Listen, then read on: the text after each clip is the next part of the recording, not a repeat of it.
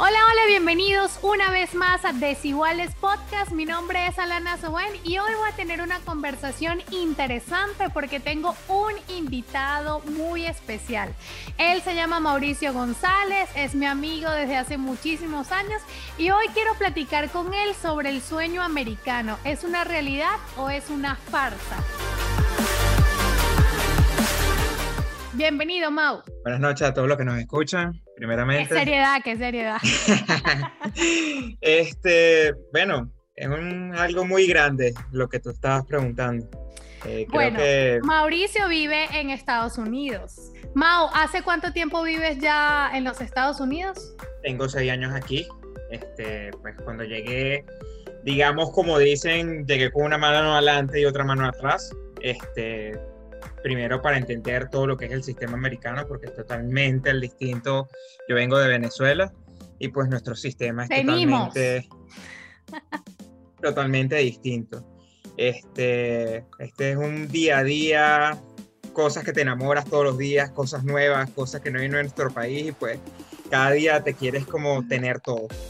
Mau, pero por ahí me pues, contaron que tú no es que te ha ido muy mal, pues entonces yo quiero que hoy nos hables de ese paso a paso del crecimiento que tuviste. Hablemos del lado positivo y luego veamos la realidad de la mayoría de los migrantes que viven allá. Claro, todo, todo ha sido positivo de la manera como tú conduces las cosas que quieres hacer. Este, lamentablemente vivimos en un país o vivo en un país en donde siempre te conduce a la deuda. Si tú no sabes cómo endeudarte, pues no sabes cómo progresar prácticamente.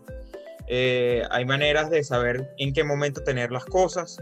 Eh, uno siempre va a querer tener casa, va a querer tener carro, pues prácticamente es, todo lo que siempre queremos, pero antes de pensar en todo eso, siempre tienes que pensar en cómo vas a generar el dinero para comprarlos. ¿Cuál fue tu primer trabajo en los pues Estados Unidos? Pues trabajé en un restaurante. Eh, ¿Qué hacías estuve, En la estuve en la cocina, pues en la cocina hacía de todo, tanto lavar platos como cocinar. Estuve hasta sirviendo, o sea, era casi de todo. Eh, obviamente fui un poco escalando, ya después de la cocina me quedé como, como vamos a hacerlo como subchef, aunque no ¿Al lo cuánto tiempo de empezar? Mira, lo que pasa es que comencé en un restaurante donde la calidad de la comida fue, era muy alta. El restaurante eh, comida peruana, era un restaurante, un restaurante muy, muy eh, conocido en esa área de Kendall. Este, y pues el nivel de, requerimiento que te daba el restaurante, pues hacía que tú siempre dieras más de, ti mismo, pues. este, en cualquier área que te, te involucrasen dentro del restaurante. Esto hace que tú aprendieras mucho, bien sea de administración, porque tenías que recibir mercancía, tenías que dar cheques, tenías que manejar eh, toda la, cuestión del almacén, en cuanto a la cocina, los requerimientos de la cocina, preparación de línea, todo esto. Y eso te hace más o menos un poco progresar mentalmente, cosa que en Venezuela a veces trabajabas, hacías un trabajo de 8 a 5 y ya no te importaba. Esto ¿Y el sueldo qué tal era la, la, remuneración en el restaurante? ¿Era bueno? ¿Pagabas tu alquiler? ¿Compartías casa? Cuéntame más, cuéntame más. Al principio, obviamente ahí donde vemos un poco la realidad y la mentira. Muchas personas pues llegan con, llegan viviendo en, en, en, en sitios, en un cuarto. Yo por lo menos tuve la oportunidad y agradecido con mi hermana pues me ofreció eh, su casa para quedarme este, para por lo menos ahorrar mientras que estaba en este trabajo. Eh, pues al cabo ya de un tiempo, más o menos de unos 5 o 6 meses, pues ya pude reunir, bueno, ya con el dinero que traía de Venezuela, para no gastarlo tanto, pude reunir para comprarme mi carro nuevo. Okay.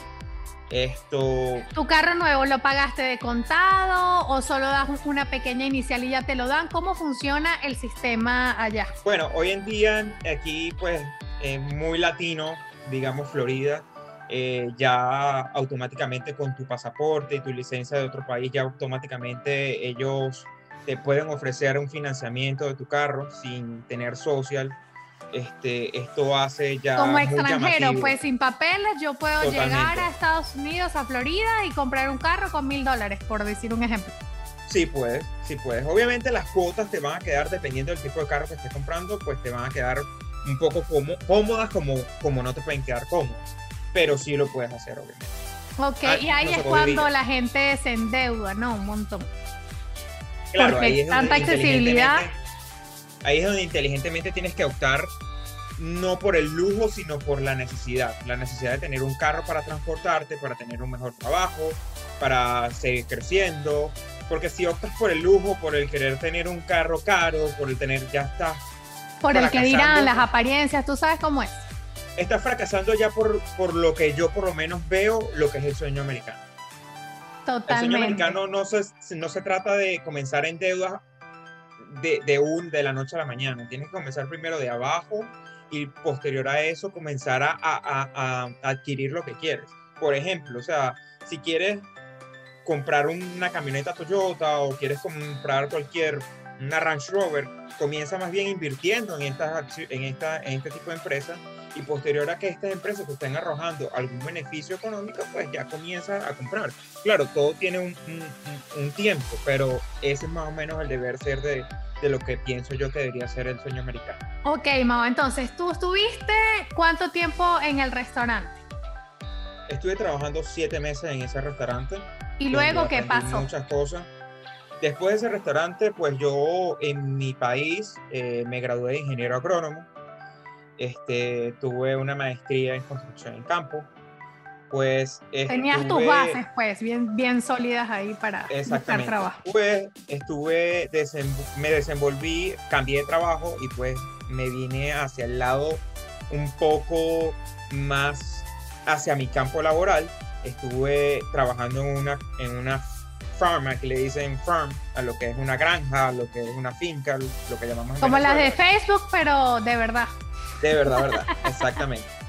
Entonces, eh, ahí prácticamente también nos dedicábamos a lo que es el mantenimiento de los caballos. Estas personas, eh, los dueños tenían, tienen mucho dinero, eh, tenían competencias de caballos de paso, puros andaluces, y pues lo que es el, en cuanto a la economía, en cuanto a lo que la remuneración que tenía, pues obviamente era muy distinta a lo que tenía en el restaurante. Era mucho ¿Y los horarios eran más cómodos? El horario obviamente era un poco más cómodo, tenía más tiempo libre. En el restaurante, el que trabaja en restaurante sabe que trabaja hasta las 11, 12 de la noche, puede ser hasta las 2 de la mañana. En cambio aquí ya tenía un horario totalmente distinto, tenía un horario de entre 8, 4, 8, 3, sábados, mediodía. Sí, súper cómodo. Era totalmente distinto. Entonces ya... Pero fue suerte, Mau, o de verdad la gente tiene posibilidad de escalar tan rápido? Porque hablamos de que menos de un año ya pasaste a un mejor empleo, con un mejor horario, un mejor salario. Claro, eh, te puedo hablar de que hace seis años, ¿me entiendes? Hace seis años es totalmente distinto a la realidad de hoy en día. Hoy tenemos una migración más alta, este, el caso del coronavirus, que ya los índices de desempleo, pues han ido disminuyendo, pero todavía hay desempleo, menos disponibilidad de trabajo. Este, sin embargo, si se consigue, si tienes las ganas, si tienes la vocación, si quieres de verdad desenvolverte en bien sea en lo que te hayas estudiado graduado en tu país y quieras desenvolverte, pues sí lo hay. Este, todo o sea que, se, que se puede decir que el sueño americano sí existe. Sí existe. Desde tu punto de vista, pues. Exactamente, dependiendo cómo te lo quieras trazar, ¿entiendes? Hay muchas personas que tienen muchas oportunidades hoy en día de cumplir el sueño americano en un año, como hay otras personas que le puede durar tres años, como lo puede durar cuatro, cinco años, todo va a depender cómo te traces tu sueño americano. en Estados Unidos, perdón que te interrumpa, pero es que esta idea es importante para enlazar eso. Te venden que cualquier persona, sin importar su estatus social, económico, cualquiera, con ganas, con disciplina, puede lograr muchísimas cosas? ¿O de verdad sientes tú que influye mucho un estatus económico? El estatus económico siempre y cuando no lo te, no dejas que eso te, eh, ¿cómo te digo? Siempre te, se te meta en la cabeza, ¿me entiendes? Que sea algo que tú en la cabeza porque vienes de la pobreza o vienes de un, de un momento muy trágico en tu vida y esto va a influir en que tú no puedas lograr, si lo tienes en tu cabeza, pues no vas a lograr nada. Pero es, un sacrificio. Por supuesto, todo es un sacrificio. Todo es un sacrificio, Leana. Siempre tienes que saber que hay cosas de que lamentablemente no tener un carro de lujo eh, va a ser un sacrificio mientras tienes un carro normal y común y corriente que te lleve, te traiga y, realmente vayas construyendo tu futuro. ok.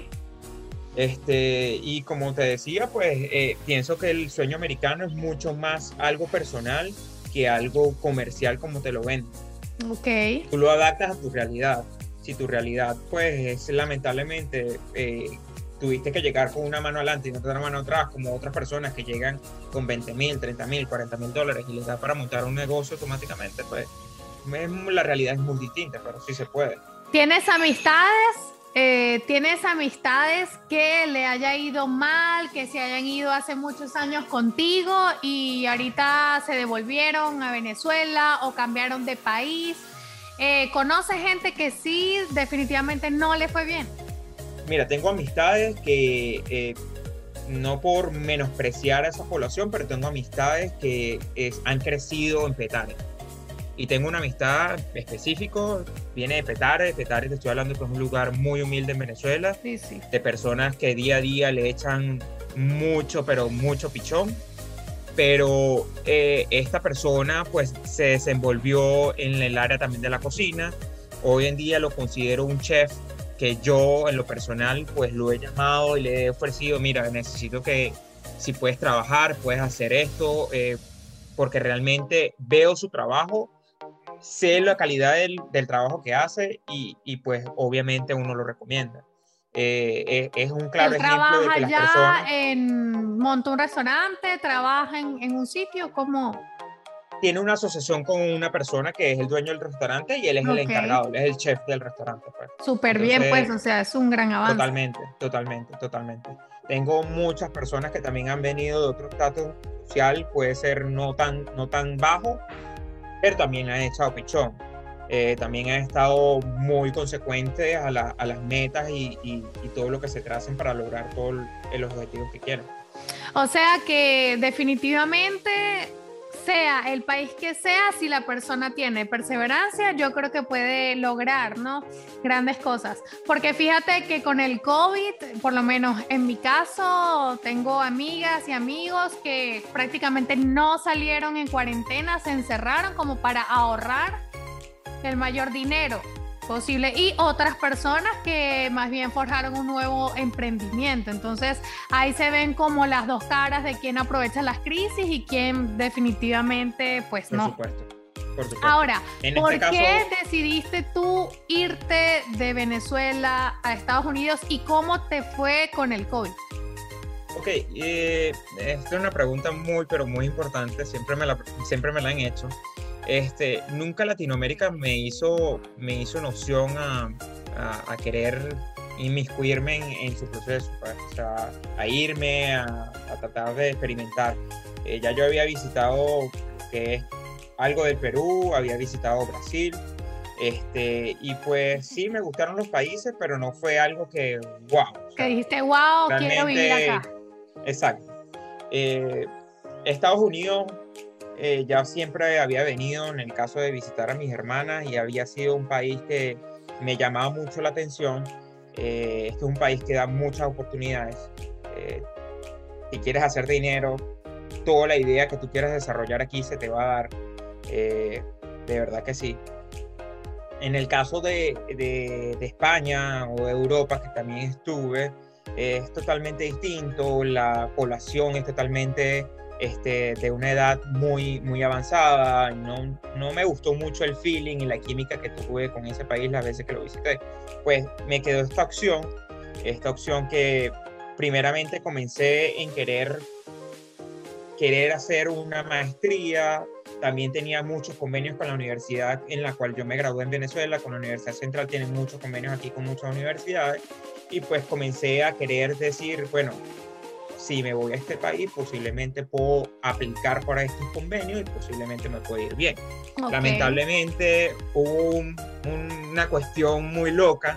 Eh, tengo una cuestión con, una, con un convenio que apliqué y al momento de aplicar, pues ellos me preguntaron que si tenía social. Obviamente nunca había aplicado antes porque estaba esperando. Cuando hablas de, de, un convenio, define para que nuestros oyentes que no viven en los Estados Unidos puedan entender bien a qué te refieres, Ma. Pues un convenio es simplemente un acuerdo que llega a una universidad americana o cualquier otro país con la universidad o con el país donde tú resides. Pues bien sea a nivel académico, a nivel social, a nivel de intercambio de tecnología, pues bueno, en este caso era un, un, acuerdo, un convenio a nivel educacional, este, y pues eh, quería aplicar a, a, un desarrollo o a un curso que me iba a mejorar un poco más a lo que yo me había graduado. Ok lo más cumbre de todo esto fue que al momento de aplicar, pues yo había esperado por mi documentación para poder eh, aplicar legalmente, por decirlo así. Eh, pues ellos, al preguntarme si yo tenía mi Social Security, pues yo les dije que sí. Ellos me dijeron, pues este es un curso para personas que no lo tienen. Y yo pues me había esperado casi como ocho meses para esperar, para, para, para aplicar. Y cuando me dicen esto, yo, wow, o sea, no puede ser posible que yo no pueda hacer este curso porque ahora tengo social. Entonces fue algo que me sorprendió mucho. Es irónico. sí, demasiado. Me, me, me, quitó un poco, un poco las ganas de seguir inmiscuyéndome en estas cosas y pues me comencé a, por las divergencias a experimentar por otras cosas. En este caso, pues experimenté en esta, en esta granja.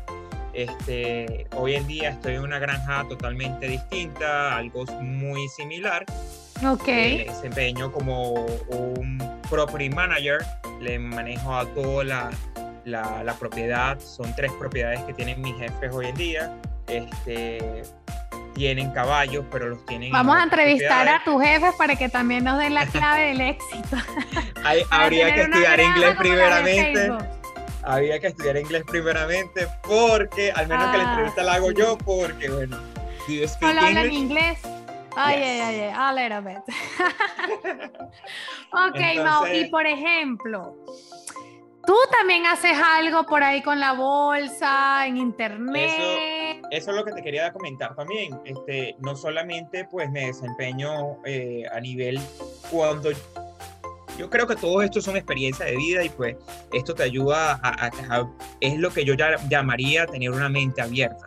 Es cuando realmente estás en un sitio y lo que actúas es como una esponja, porque si tú te cambias de trabajo y simplemente vas a trabajar porque necesitas un salario y no estás de verdad absorbiendo toda la información que tienes en tu entorno, no estás haciendo nada. Pues entonces hay muchas cosas que he absorbido de mi jefe, mucha experiencia, eh, a cómo invertir, a cómo manejar en, en, cuestiones monetarias y pues eso ha sido muy, muy factible para mí. Eh, no solamente hoy día pues invierto en la bolsa, he dado cursos eh, de inversión. Eso hay que hacer otro podcast para que nos enseñes cómo invertir en la bolsa y volvernos millonarios. no creas que es fácil, también tiene un costo, un costo, un tiempo para ser un poco rentable. Es muy importante saberlo, que no se dejen guiar por muchos cursos que te dicen que en los tres meses que hay un montón ahorita en línea. y no caigan en, en cuestiones piramidales que busca otra persona para darte un dinero. No, no, no. Esto de verdad es algo muy serio. Esto es otro trabajo que te tienes que eh, realmente meter en la cabeza. Eh, y que bueno. Y sé que, sé que das cursos, ¿no? De Sí, por, los momentos ahorita no, mi equipo de trabajo sí lo está dando, yo no estoy ahorita participando en los cursos, eh, lamentablemente por, por poco tiempo que tengo, tengo esta parte de los cursos, tengo mi, empresa, tengo la cuestión de mi, de mi trabajo, pues son muchas ¿Y cómo salen en, en, Instagram? ¿Tienen Instagram los que hacen el, el curso para que la gente revise? Eh, Sí, por supuesto. Tenemos el Instagram, se llama AM Traders. Este. Deletréame eso, Mao, porque aquí la gente quedó fallo igual que yo. Eh, por supuesto, el Instagram es a.m.traders.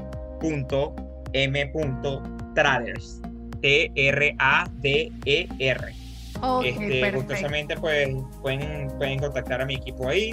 Este, pues ellos le van a dar los horarios que ellos dan los cursos, eh, las modalidades de pago y de verdad es una persona, son personas muy, pero muy eh, dadas a, dar, a enseñar. Comprometidas, pues, correcto. Muy comprometidas, eh, cualquier duda, de verdad el equipo que hemos logrado a través de WhatsApp son personas que de verdad no solamente somos nosotros los que, los que eh, despejamos las dudas, también todas las personas que han hecho el curso con nosotros, pues están inmiscuidos en todo esto y pues hemos hecho prácticamente una familia de, de, este, de esta academia. Pues. Ok, Mao, ahora volviendo al tema del sueño americano, los papeles, porque todo el mundo habla de ¿cómo me voy a ir yo? O sea, ¿cómo consigo yo los papeles para poder salir de Estados Unidos?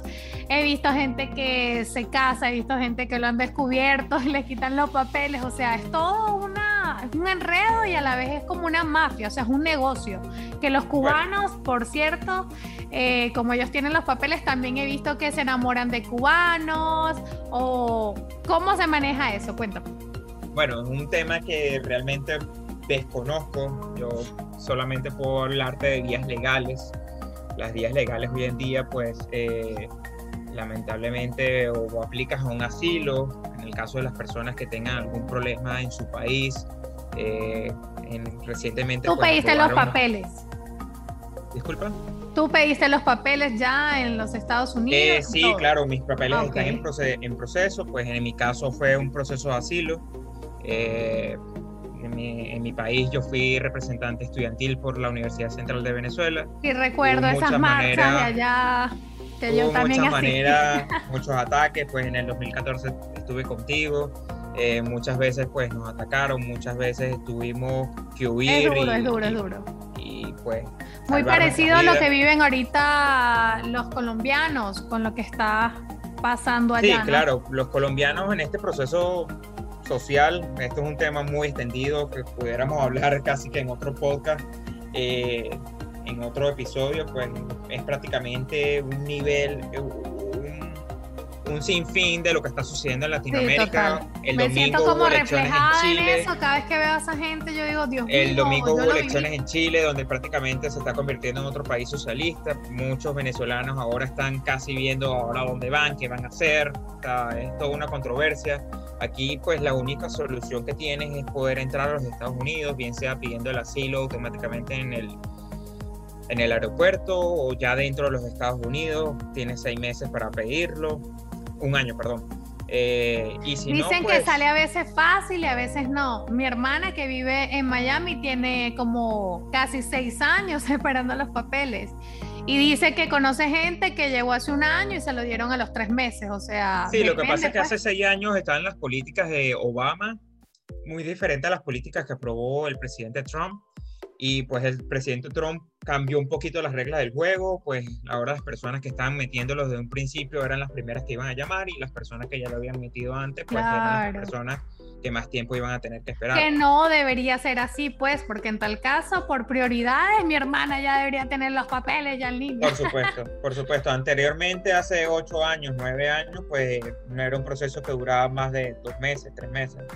Hay muchas personas que ya tienen sus asilos, pues, aprobados y ya con residencia y casi en ciudadanía, pues simplemente porque llegaron ante toda esta cantidad.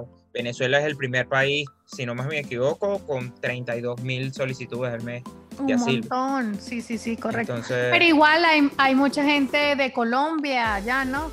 También. Eh, le sigue después China. Después ah, creo que... Sí. Ay, voy aprendiendo. Ni hao. Ni hao, ni hao, sí, sí, total. Por ahí hay que este entrevistar a un chino para que nos enseñe cómo decir por lo menos, no sé, buenas noches, algo así. Mira, Mao, cuéntame. Estados Unidos es muy grande, ¿no? Siento que no afecta tanto no tener los papeles porque puedes visitar muchos sitios dentro del propio Estados Unidos. Totalmente, totalmente. ¿Qué sitios has visitado allá que digas, wow, este lugar me encantó? Este, bueno, hay muchos sitios en realidad. Eh, yo quedé muy, muy encantado con, un sitio reciente que, fui. Eh, California, ¿no? California me gustó bastante, de hecho tengo un sitio que me encanta ir, es un sitio donde consigo San Francisco a mí me encantó, creo que fue uno de los sitios más lindos allá, visité Alaska no y me encantó. No está muy lejos San Francisco del sitio que, que, me gusta, se llama Santa Cruz. Santa Cruz tiene, está toda la cordillera prácticamente, perdón, la costa de, entre San Francisco y San José y pues es un sitio que prácticamente te da paz, tranquilidad, es un sitio demasiado hermoso, tiene viñedos, eh, tiene pueblitos muy mágicos, muy, muy buenos. Entonces, sí. Bueno, Mao, eh, para, para ir finalizando este podcast, porque ya tenemos como 40 minutos, creo yo.